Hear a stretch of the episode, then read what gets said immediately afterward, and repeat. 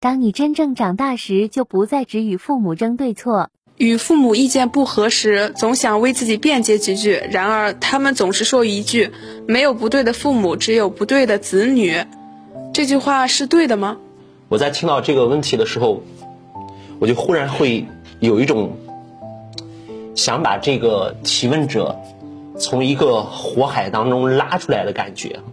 这样的问题不值得我们新时代的年轻人去讨论。我在想，一个人他得小气到什么程度，才能够去只以对或者是不对去定论一个呃是非呢？这是这位朋友在和自己的父母在一起相处的时候的一个模式，就是会感觉到他们不对，要和他们辩理，然后呢，父母就会说无不是的父母，这更多的是一种纠缠。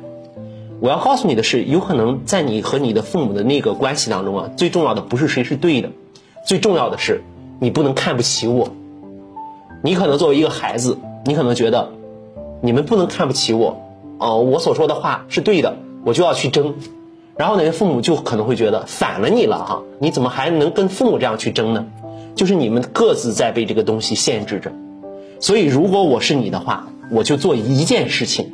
绝对不去和我的父母讨论对错，因为呢，我和他讨论对错的时候呢，会激起我的父母的内在的这种焦虑，他会觉得这是大逆不道的事情，这是不尊重他，我会去划清边界，比如说这是我的事情，然后呢，我就要用我的方式去处理，那么换作是你们的事情呢，我也要分清楚，我也不去和你们讨论你们究竟是对了还是错了。因为大家知道人在什么样的状态下会讨论对错吗？尤其是在家庭关系当中，就是会担心对方瞧不起我。大家可以想一下，是不是这样的？就是你在去跟你的爱人，再跟你的孩子去争一个理儿的时候，你争的是这个理儿本身吗？你是渴望他们对你的认可。所以说，这位朋友，如果您渴望您的父母认可您的话，您首先需要做的事情就是去认可他们。我们不去想这种说法是对的还是错的。他说无不是的父母，我们用脚趾头想想都知道吗？这句话本身说的就太自恋了吗？太有问题了吗？那如果我是您的话，我就会说啊，你说的是对的。从今天开始，我所有的东西都听你的。呃，这样做呢，是在安抚我们的父母，然后让他们的那个相对而言比较虚弱的自恋得到满足。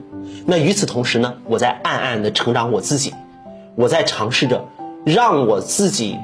看到我自己的一种力量，我变得越来越独立。有一天，他们想去干涉我的生活的时候，我要告诉他们，我在意的不是你说的是对的还是错的，我在意的是这是我的生活。我即便是错了，我也愿意为这个埋单。请你离我的生活远一点。对您而言，辨认清楚这句话到底是对的还是错的，没有任何好处，因为您的目标都是要继续和父母纠缠，而。您如果真正的想要去成长的话，您需要做的就是从这种纠缠性的关系当中跳出来，该哄他们开心的哄他们开心，该成长自己的成长自己。这个时候你会看到呀，你变得和过去不一样了，你越来越有力量了，你也不会再在这样的问题上和自己过不去，这样去和自己纠缠了。